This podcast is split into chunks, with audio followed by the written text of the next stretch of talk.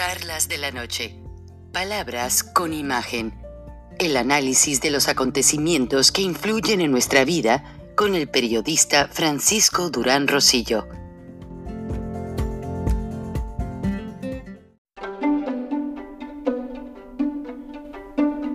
Frank Durán Rosillo eh, te saluda y los saluda a todos ustedes, su amiga María Celeste Raraz, para invitarlos a que se suscriban a mi canal de YouTube María Celeste Raraz, tal como mi nombre, donde les informo todas las semanas eh, sobre entrevistas que tienen un tema que ayuda a mejorarnos como personas y de paso son interesantes.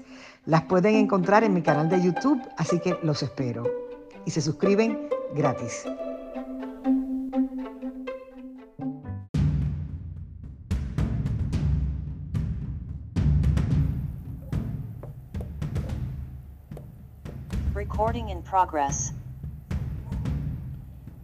Cuando Estados Unidos ofreció a Corea del Sur, después de la guerra, y que habían pasado muchas situaciones conflictivas en Asia, Estados Unidos le dice a Corea del Sur de qué manera te puedo otorgar un crédito para que el desarrollo en Corea del Sur no había un presidente, había una junta de gobierno. Y la respuesta fue, déjanos mandar a nuestros jóvenes a tus universidades para que regresen hechos profesionistas. Mientras tanto, puedes empezar a abrir fábricas en Corea del Sur. A Estados Unidos le pareció excelente la idea en el sentido de despegar una economía que estaba muerta y les funcionó. Ahora hay grandes corporativos en Corea del Sur que exportan productos a todo el mundo y como los sudcoreanos le dicen a los norteamericanos, nosotros no te inventamos un producto, pero sí te lo mejoramos. Bueno, ahora el secretario de Estado, Anthony Blinden, si no me equivoco, ¿verdad? Va a México, primero haciendo una parada en la Universidad de Stanford, en California, para entrevistarse con quien fuera también secretario de Estado norteamericano, eh, con el señor Blinken, perdón, eh, se entrevista el día 7 con George P. Schultz y con varios personajes, pero esta reunión no es abierta a la prensa. Posteriormente, el secretario Blinken viaja a la Ciudad de México con su delegación para iniciar una serie de conversaciones con su homólogo Marcelo Ebrard y el presidente López Obrador acerca de la seguridad.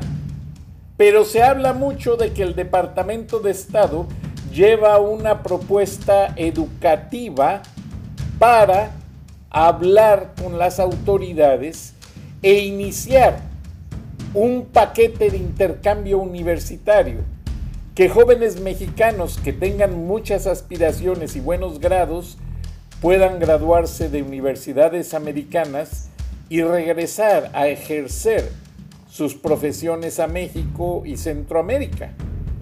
Igualmente, jóvenes norteamericanos o de cualquier etnia, pero que vivan en Estados Unidos, puedan estudiar carreras en universidades mexicanas que también son demasiado acreditadas, principalmente en el área de letras, de historia, de filosofía, una gran cantidad de materias y carreras.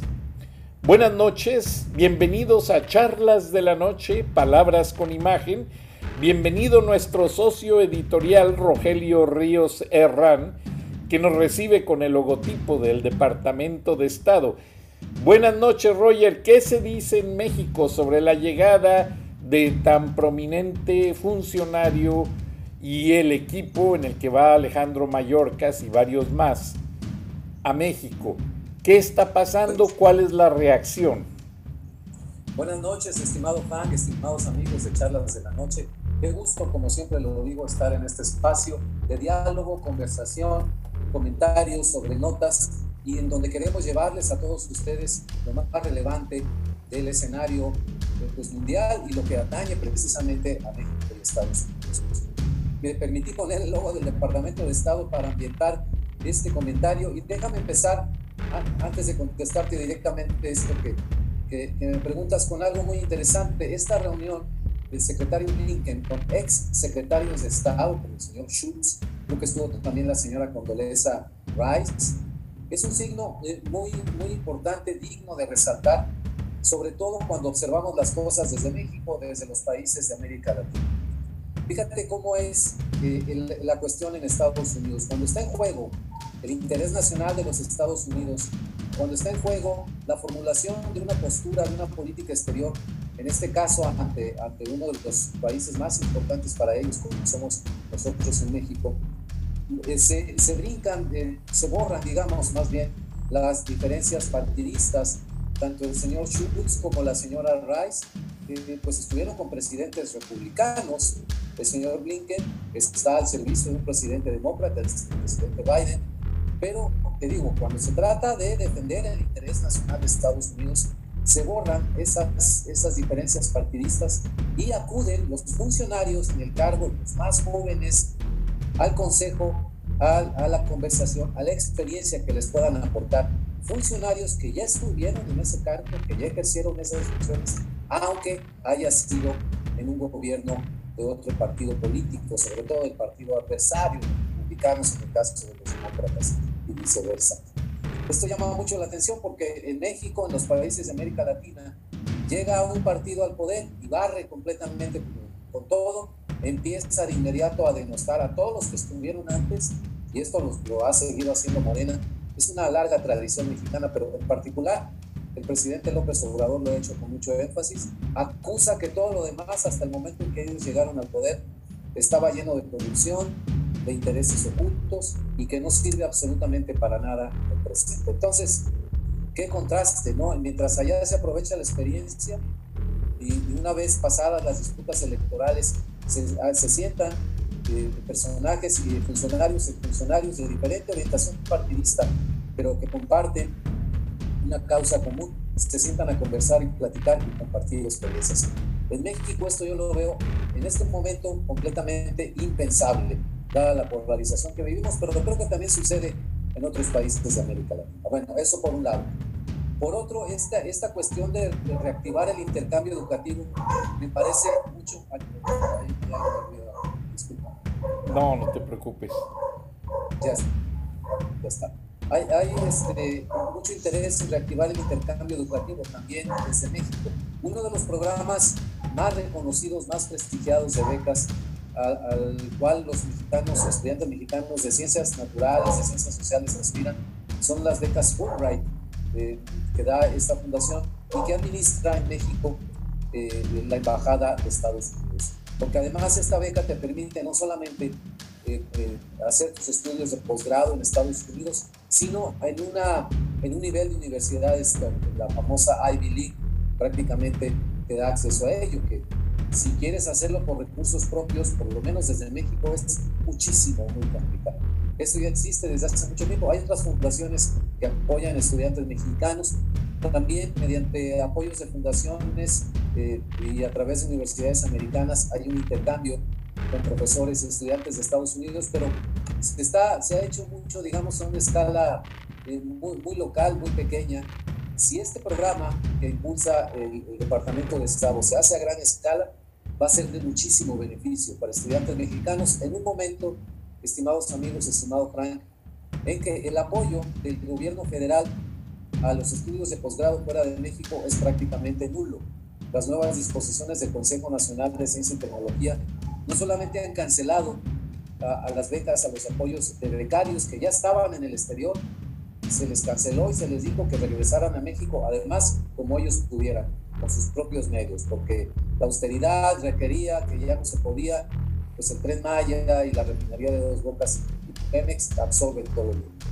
Bueno, entonces se juntan dos cosas, no nada más el, interés norteamericano en, la seguridad, por supuesto que es el tema número uno, y la economía, como el reciente diálogo de alto nivel, diálogo económico de alto nivel, ahora es diálogo de seguridad de alto nivel.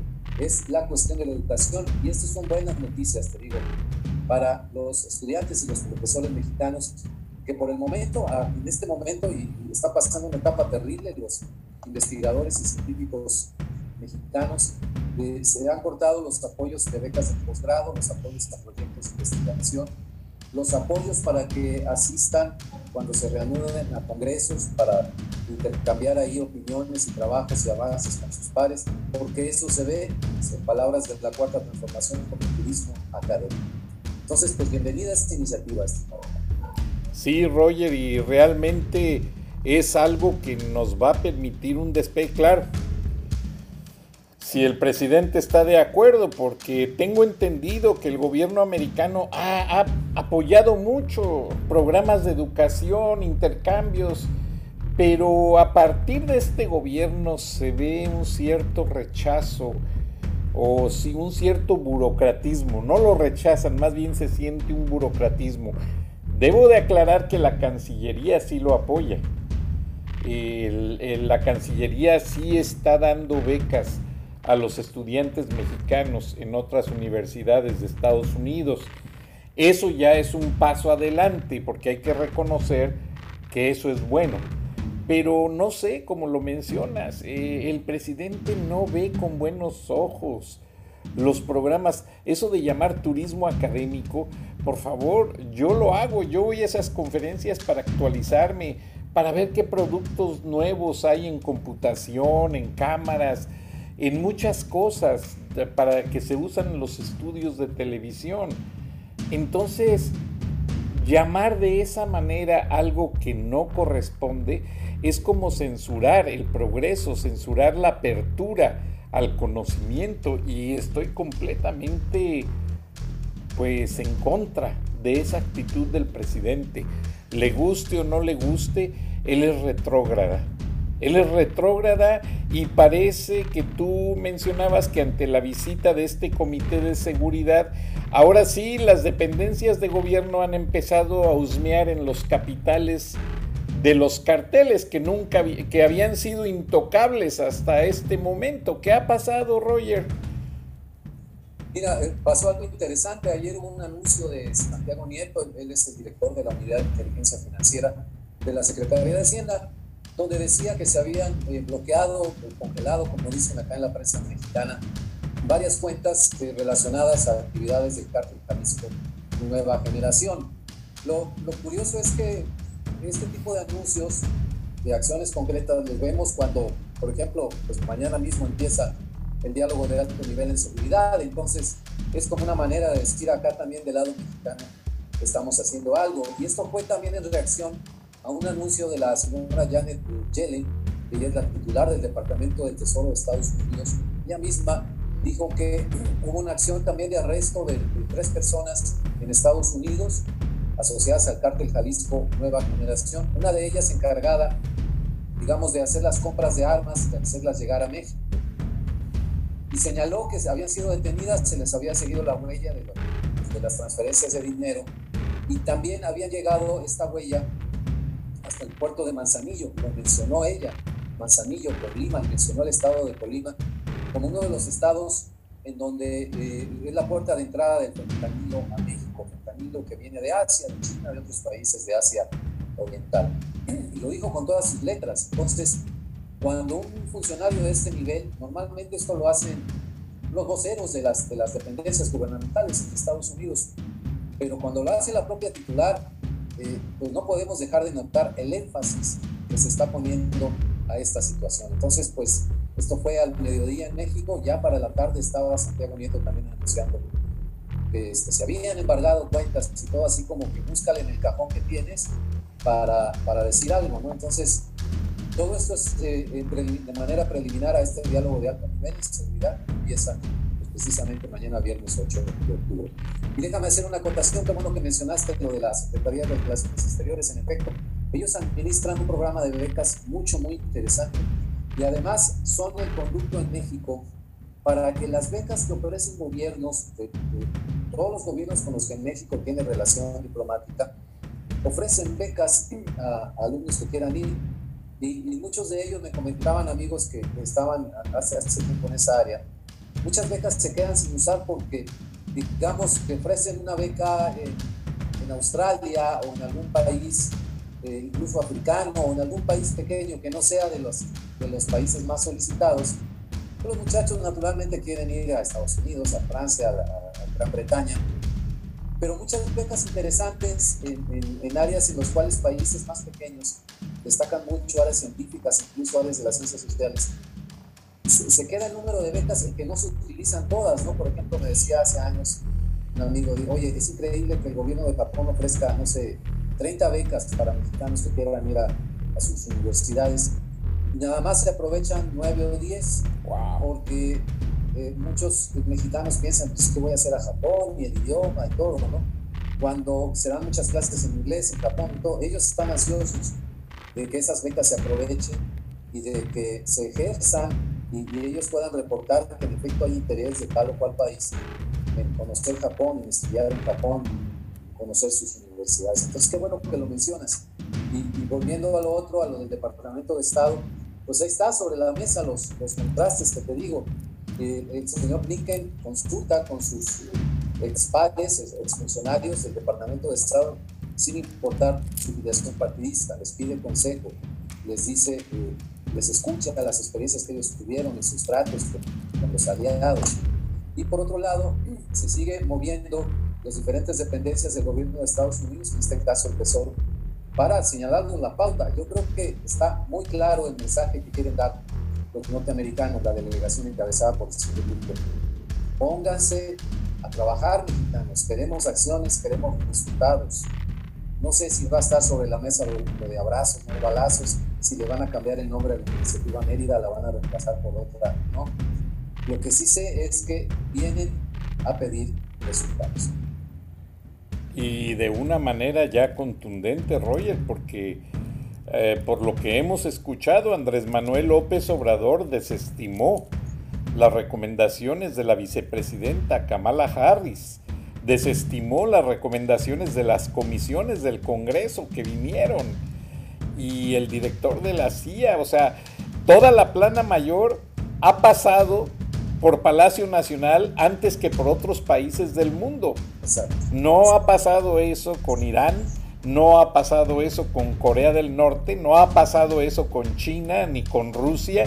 Y eso es un indicativo de la alta preocupación de la primera potencia mundial por meter en orden el frente de la casa, que es muy importante, estratégico y comercialmente hablando. Ahora, Roger, hay una congresista mexicana que ya de plano ella se abrió de capa, lanzó sus consignas y dijo que el presidente López Obrador tiene miedo a pararse en el Senado de la República. ¿Qué pasa con eso? ¿Quién es?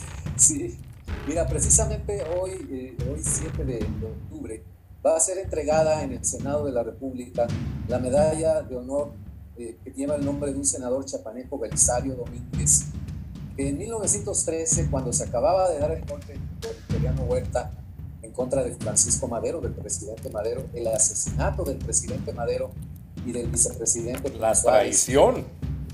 Sí, sí, el gobierno completamente ilegítimo golpista de Victoriano Huerta. Belisario Domínguez, un senador chapaneco, originario me parece que de, Ocosingo, por ahí, de, la zona central de Chiapas, y un discurso que, ha quedado grabado permanentemente en el Senado, eh, denunciando la ilegalidad del gobierno de Victoriano Huerta, el golpe de Estado, la responsabilidad que tenía Victoriano Huerta en la muerte, en el asesinato de Francisco Madero. Bueno, con todo el, senador eh, Domínguez, en, una, en un momento y en una época que no era usual que los legisladores, los senadores, los diputados se expresaran con, con ese ánimo incendiario. Pero ¿te imaginas la, la, intensidad del momento político que se vivía en México con Victoriano Huerta como dictador militar, además con un talante, era, ya se sabe que era dipsómeno alcohólico Victoriano Huerta, entonces con un semblante siniestro. Y resulta que al, senador, este, esta audacia que hizo en el Senado, este discurso que dio, se los voy a recuperar en uno de esos programas, lo comentamos, es, es de veras de un valor muy elevado, que le costó la vida. Fue secuestrado y asesinado por elementos del Bueno, esta medalla entonces es un reconocimiento del Senado máximo a ciudadanos mexicanos, activistas o que hayan sido legisladores que se hayan destacado en su ramo. Hoy se le entregan a la maestra Ifigenia Martínez, egresada de la Facultad de Economía de la UNAM, la Universidad Nacional Autónoma de México, distinguida militante de la izquierda, fundadora del PRD junto con el Partido de la Revolución Democrática, junto con Cuauhtémoc Cárdenas, Porfirio Muñoz Ledo, de ese nivel, además de esa personalidad. Son de una pieza, ella es de una pieza, y cuando tiene que criticar lo hace, no importa si tiene que hacerlo a sus antiguos compañeros de militancia, no importa si, si esa crítica tiene que ir contra la izquierda misma. Ella lo hace como lo hace Muñoz Ledo, como lo hace el propio ingeniero Cuauhtémoc Cárdenas. Entonces, eso es, lo que va a suceder hoy en el Senado. Tradicionalmente asisten los presidentes de México como testigos de honor, claro, es, un gran evento, no hay ningún problema. De hecho, no, no interviene el presidente a menos que quisiera decir algunas palabras. Es, es solamente un testigo de honor, es un evento del Senado.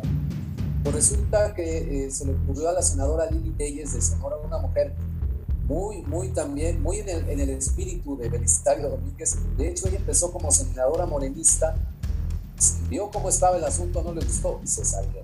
Y es una senadora independiente, sumamente crítica de, de, Morena, no solamente de la figura o de la persona del presidente, sino de todo lo que están haciendo. Morena dijo, bueno, en uno de sus tweets, déjame ponerlo porque por aquí está, se le ocurre decir que, eh, mira, aquí está ella.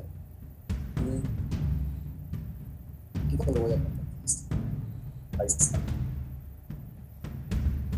Se le ocurre decir esto, eh, déjame ver, bueno, se le ocurre decir en otro tweet que va a estar hoy jueves el presidente de la República en el evento de la medalla Belisario Domínguez y llama a, a, todos los senadores a, que estén presentes y, y, hacerle frente, hacerle sentir nuestras opiniones eh, críticas. El presidente tomó esto de una manera muy, muy extrema, dijo que estaba llamando a la senadora Lili Telles a que lo atacaran, a que lo insultaran, que por lo tanto iba a cancelar su existencia al Senado de la República para no caer en provocaciones.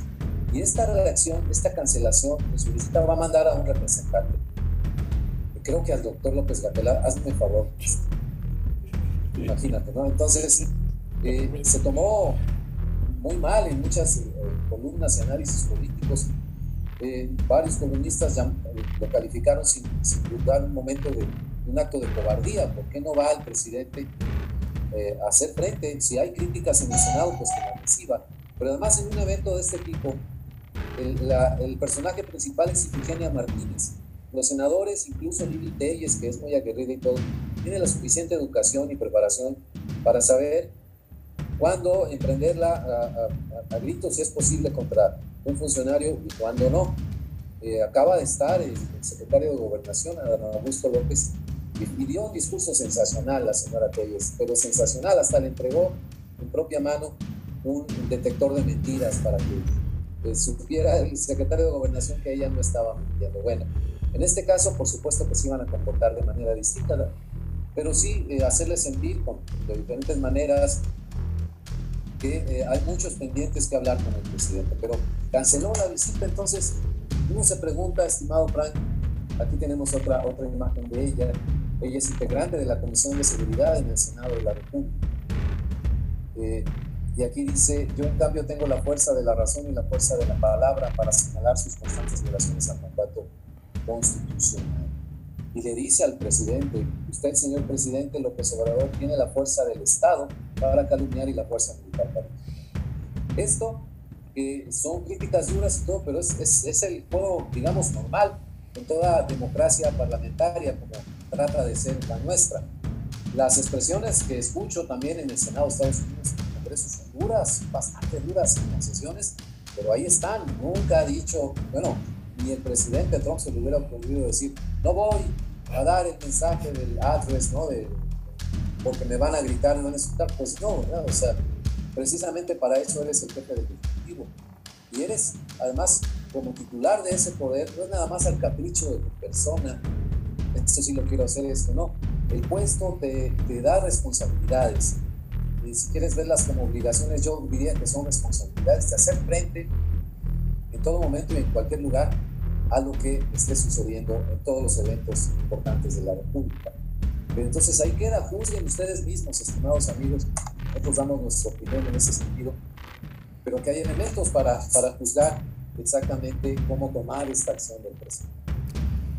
Pues cada día va de mal en peor el presidente Andrés Manuel López Obrador y qué bueno que hay una voz femenina y deja un rato esta gráfica para que la audiencia pueda tomar el teléfono de la senadora, su correo electrónico, para que cualquiera que pueda contactarla y hacerle sentir su apoyo, creo que le va a venir muy bien, porque ha sido muy atacada, de hecho hace responsable al ejército y al presidente López Obrador en caso de que le suceda algo a su hijo.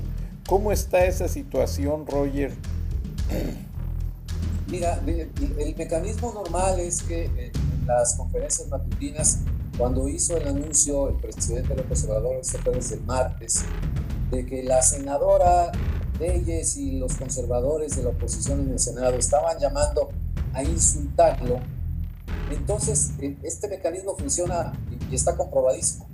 El presidente dice el nombre y apellido de un periodista, de un funcionario, de oposición, de un político, etcétera, y dice que quiere hacer esto contra su gobierno y todo. De inmediato, todos los bots, todas las cuentas, tanto de, autómatas como de personas, este pequeño, bueno, ni tan pequeño, este ejército de seguidores en redes sociales, de condicionales, incluso se sabe que, que hay una nómina de gente pagada para estar dirigiendo mensajes dirige sus baterías contra el personaje que haya sido mencionado.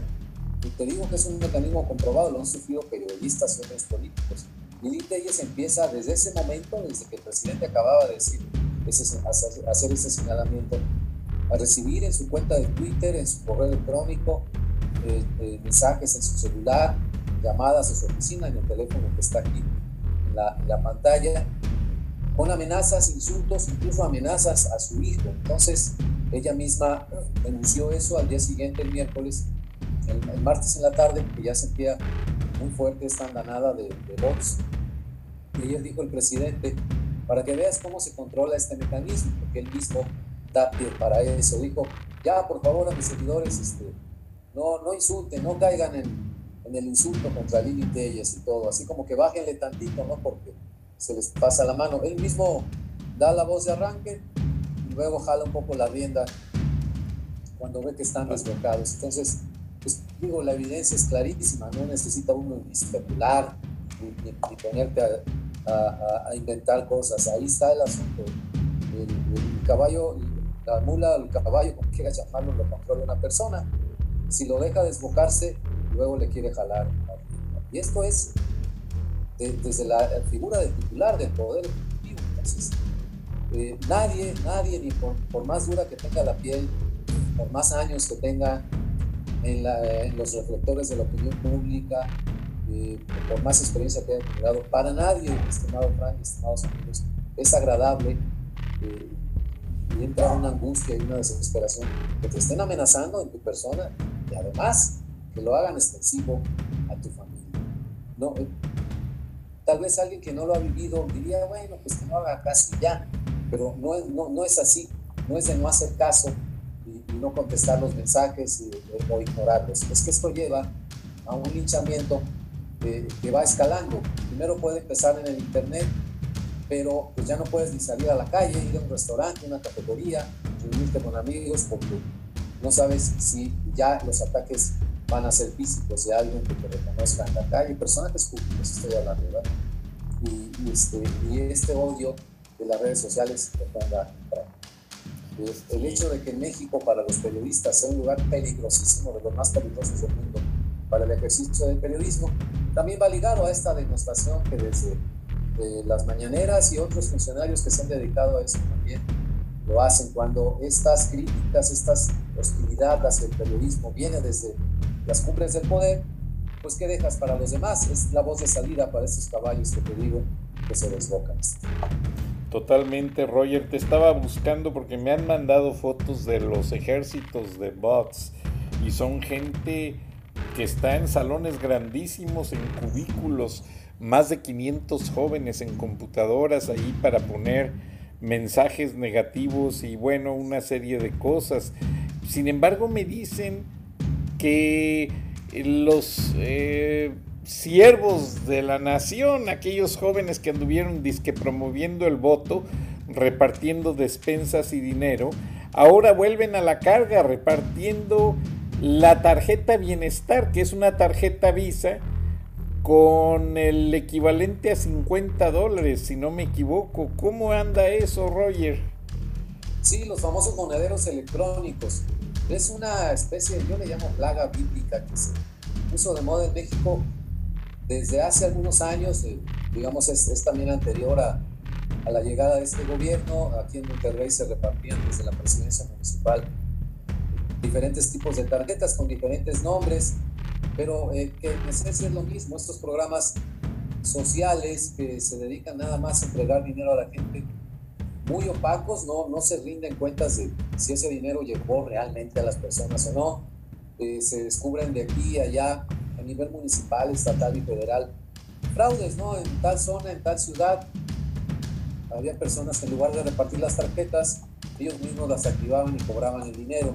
Una sola persona con 20 o 30 o 50 tarjetas y usarlas para sus propósitos. En fin, no es nada nuevo, pero lo que sí es nuevo es que la, escala en que se está haciendo ahorita en México y el hecho de que va ligado eh, nada más a la idea de que porque se menciona cuando la entregan. Esto te lo, está enviando el presidente Andrés Manuel López Obrador. Entonces, para que sepas, ¿no? Por qué votar, para que sepas eh, en la próxima vez que vayas a una urna a dónde tienes que depositar. Entonces, es completamente opaco, no hay cuentas de ello, hay muchísimo fraude, igual con las famosas becas que se les reparten a estudiantes. Cuando hay investigaciones periodísticas que luego el presidente desestima, dice que esos pasquines de reforma y universal que nada más andan ahí sacando cosas amarillistas al aire y todo. Bueno, las investigaciones ahí están de, los periodistas, entonces no, no, no se está inventando absolutamente nada. Pero para eso sirven. Ayer, antier, decía el secretario de Relaciones Exteriores, se me quedó la palabrita, llamó asistencialista a la iniciativa Mérida. Y así como que, pues, en términos muy despectivos, no queremos asistencialistas los mexicanos. Bueno, lo que se hace a nivel interior en México es precisamente eso, asistencialismo es nada más entregar el dinero, pedir el voto y olvidarte de todo lo demás, no dar a las personas un mínimo de educación financiera, no dar seguimiento a en qué están aplicando el dinero. Se cambiaron las reglas del Infonavit, el Instituto Nacional de Fomento a la Vivienda en México, para que los créditos para vivienda social, la de más bajo costo, la de más bajo ingreso para trabajadores de fábricas, etcétera, en lugar de hacerse del método tradicional a través de darle el crédito a los constructores de fraccionamientos para que ellos entregaran la casa al trabajador, para que ellos obviamente se encargaran de la construcción mediante estándares supervisados y todo. La idea genial, como llamaban ellos de la cuarta transformación, fue decir, no, vamos a quitar estos intermediarios, así les llaman, le entregamos el dinero directamente al trabajador para que él se construya su casa. Entonces le entregas a una persona de escasos recursos, de nula cultura financiera, 300 mil o 400 mil pesos, en lugar de entregarle la casa, difícilmente todo ese dinero, porque además pues, hay necesidades apremiantes en todos estos hogares, difícilmente ese dinero se va a ver reflejado para la construcción de una, vivienda, se va a ir en otras cosas, eh, y si se llegan a construir estas viviendas, habrá muy poca gente con la experiencia para que estas viviendas cumplan con los estándares mínimos que tienen establecido la vida. Entonces, eso es el asistencialismo, es repartir dinero sin ton son. Se sabe muy bien en qué acaba todo esto en otros países de América Latina, no tengo que mencionar, no, Venezuela me viene a la cabeza siempre, por supuesto. Entonces, eso es lo que está pasando. De hecho, en Venezuela, recién tomado el poder por Hugo Chávez, les había prometido vivienda a los pobres Y ya que llegaron a todas las haciendas, se quedaron con ellas, se comieron el ganado, no las trabajaron y ya no había ingreso, las abandonaron y le dijeron, presidente Chávez, no tenemos casas. Estaban haciendo un hotel, una cadena norteamericana muy reconocida en Caracas, y se quedó en obra gris y les dice Chávez, pues miren ahí váyanse, pongan unas sábanas en los muros y ahí, ahí tienen habitaciones. Pues el hotel es fecha de que sigue en obra gris y los pobres viviendo allí en lo que iban a ser habitaciones. O sea, es muy triste, Roger, y la verdad que el tiempo, pues como siempre, nos apremia.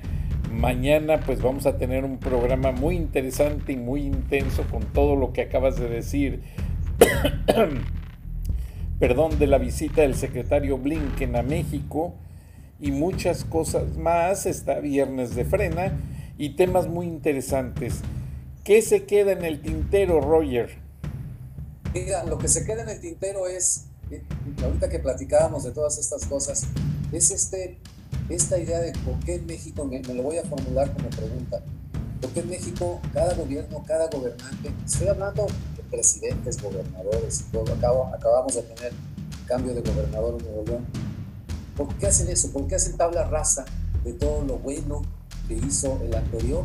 Seguramente en la balanza hay cosas buenas y malas, ¿por qué no eliminan nada más lo malo?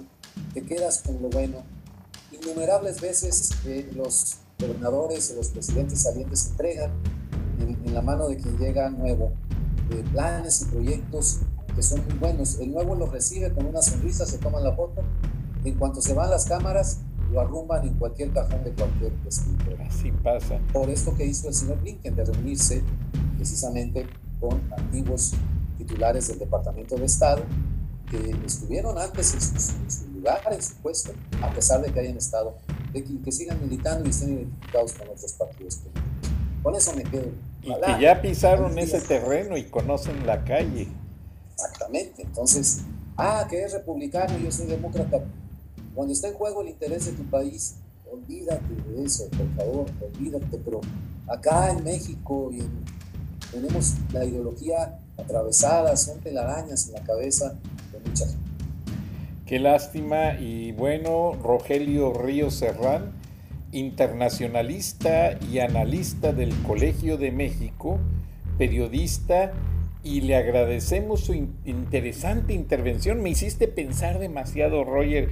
Si me veías así, es que me empezaron a circular por la cabeza muchas situaciones, más que ideas, el análisis de cuántas reuniones parecidas han sucedido entre secretarios de Estado y presidentes de ambos países a manera de resolver convenios, a manera de promover proyectos.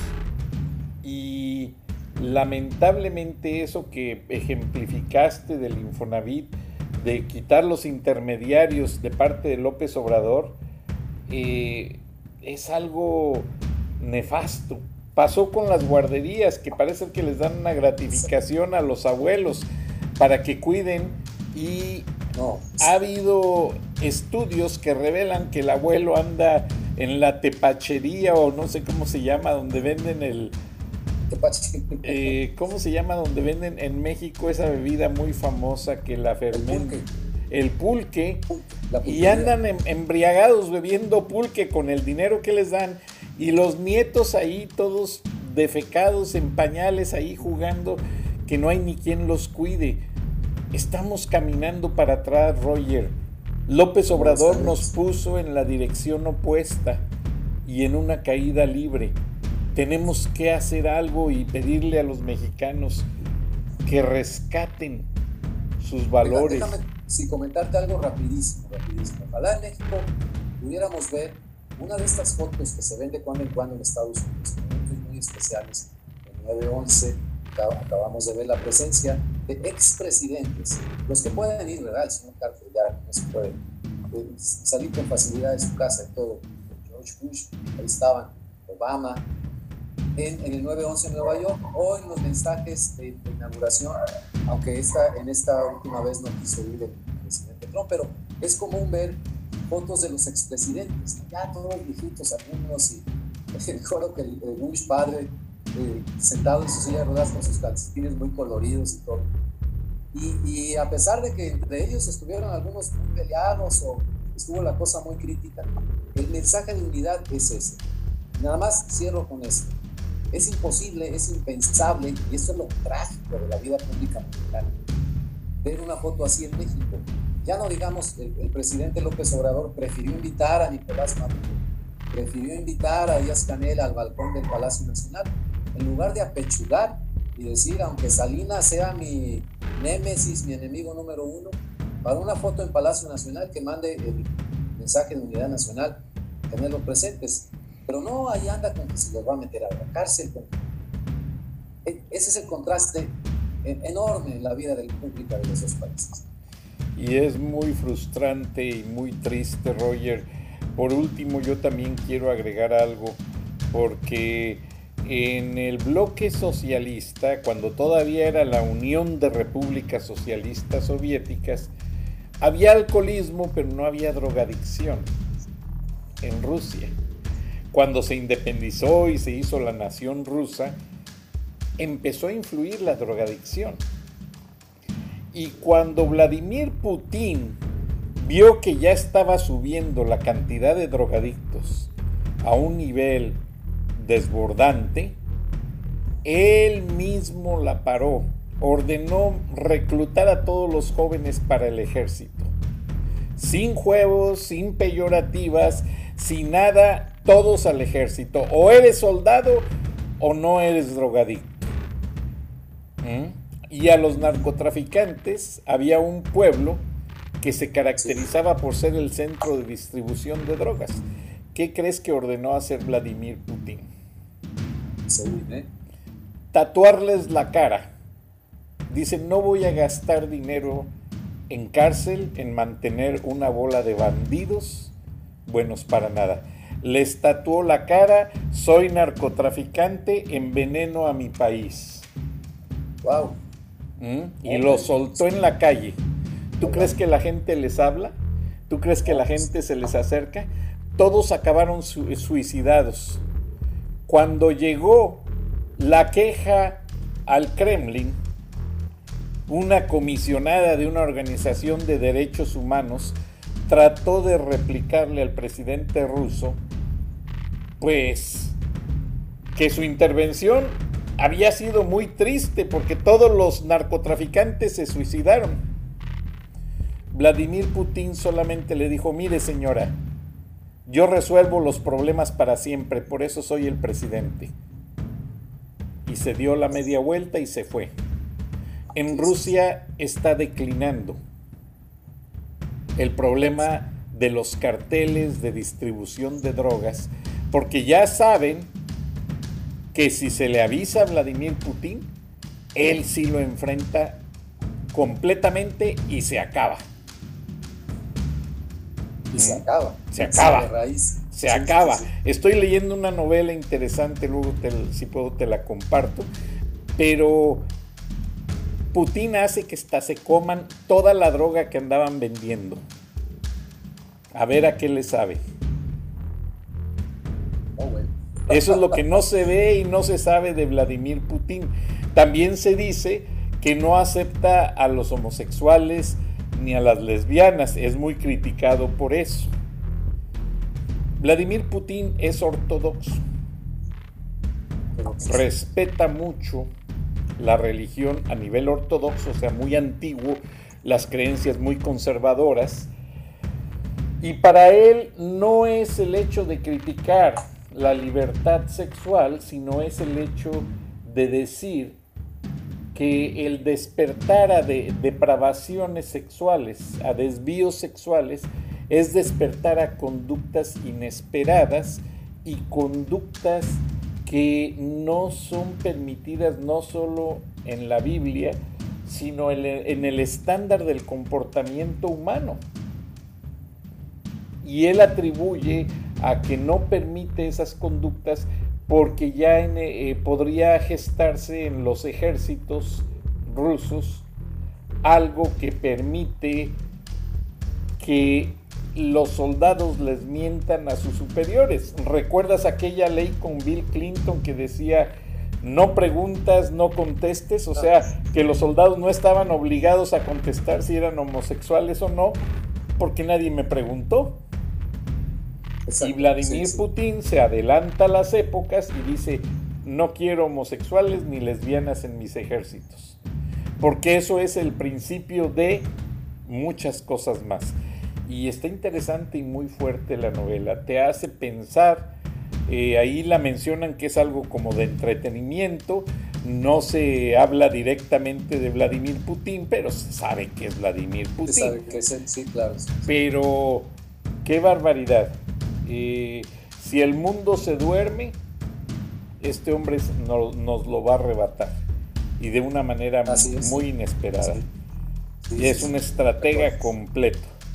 Gracias Roger, te agradezco y pues nos escuchamos mañana con otra interesante charla de la noche, palabras con imagen.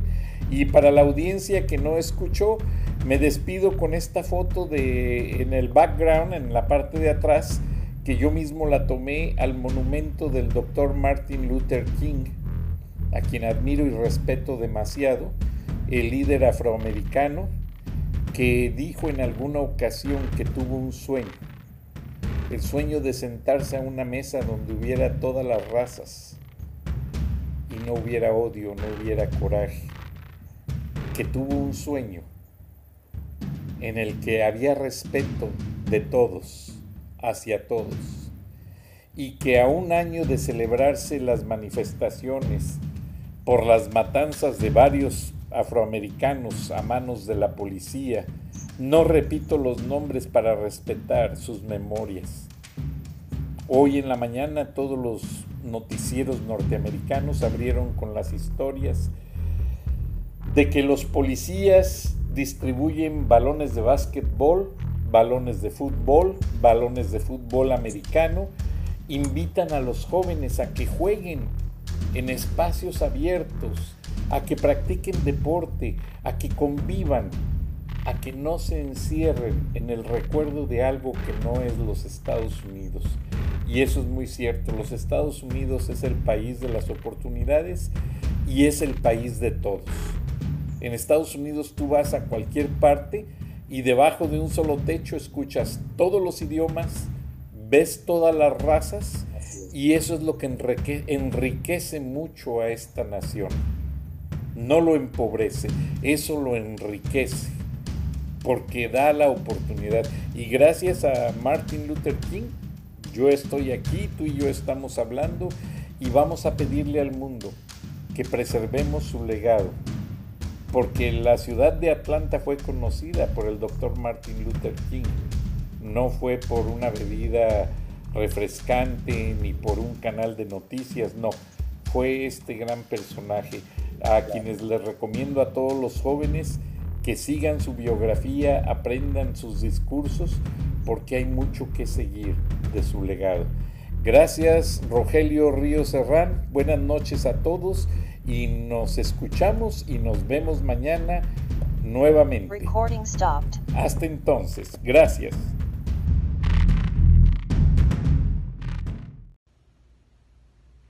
Muchas gracias, Frank. Con el placer de saludarte y traer un reporte sobre asuntos de inmigración que afectan a la frontera norte de México y suroeste de los Estados Unidos.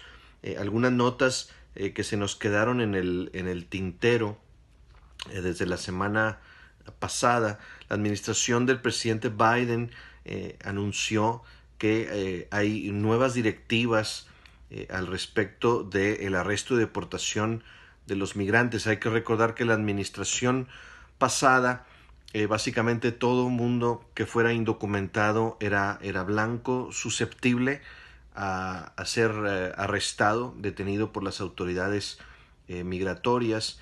El gobierno del presidente Biden ha vuelto a, lo que era la norma antes, ¿no? Y, en lugar de enfocarse en todo el mundo, eh, simplemente va a haber un, un, enfoque más en aquellos que son una amenaza para la seguridad nacional o que tienen algún trasfondo de tipo criminal, lo cual es muy lógico, muy racional y, ha sido muy, muy aceptada, muy bien aceptada esta noticia en el país.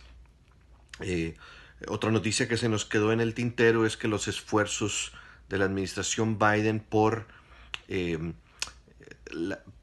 por poder llevar a cabo una, una, una, política migratoria que beneficiara a los DACA y a los trabajadores agrícolas, que iba a ser parte del proceso de reconciliación eh, presupuestal. Desgraciadamente se vino abajo eh, porque eh, quienes están a cargo de todo ese proceso determinaron que no era, no era del todo correcto desde el punto de vista legal incluirlos incluir esas políticas en, las, en el proceso de reconciliación presupuestal. Así que todo eso se vino abajo y pues hay que regresar a, seguir eh, planeando cómo beneficiar a, los DACA y a, los trabajadores agrícolas. trascendió hace unos días una noticia del Washington Post en, en la que se exhibe a los niños polleros de Matamoros. ¿no? Eh, hay jóvenes eh, adolescentes que se han convertido ellos en traficantes eh, juveniles, han sido arrestados, algunos de ellos, según el Washington Post, más de 100 veces. y bueno, esto yo, yo, tengo una...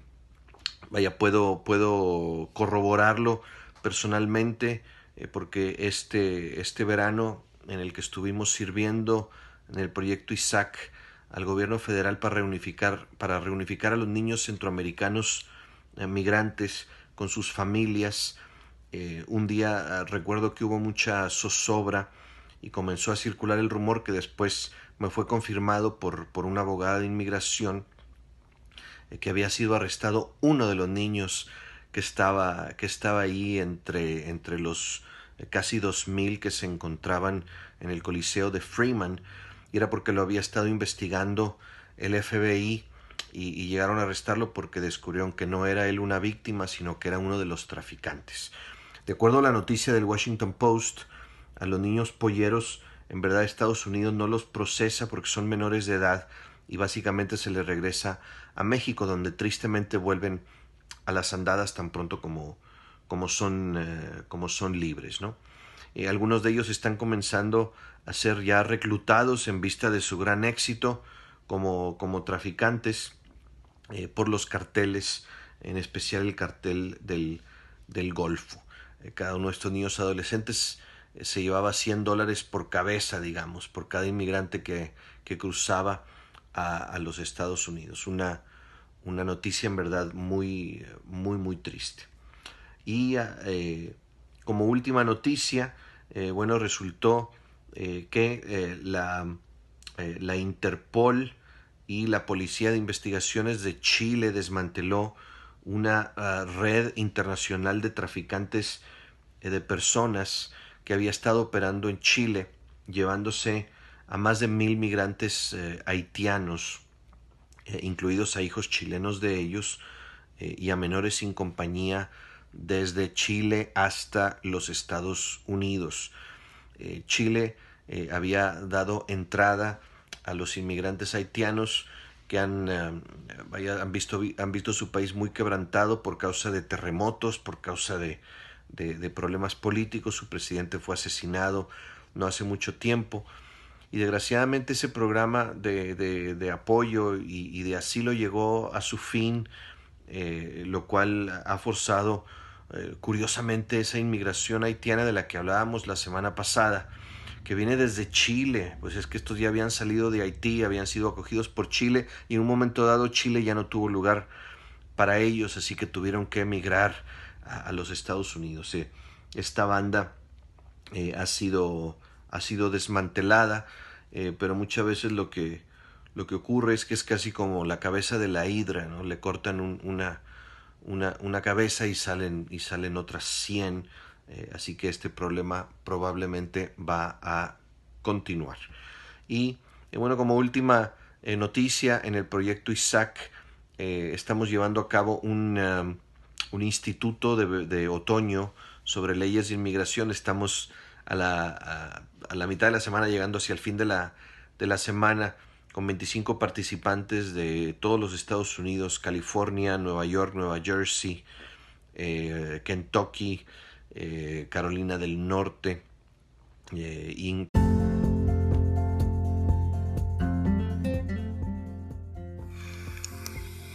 Escuchaste el análisis de la noticia, transparente como el agua, con el periodista Francisco Durán Rosillo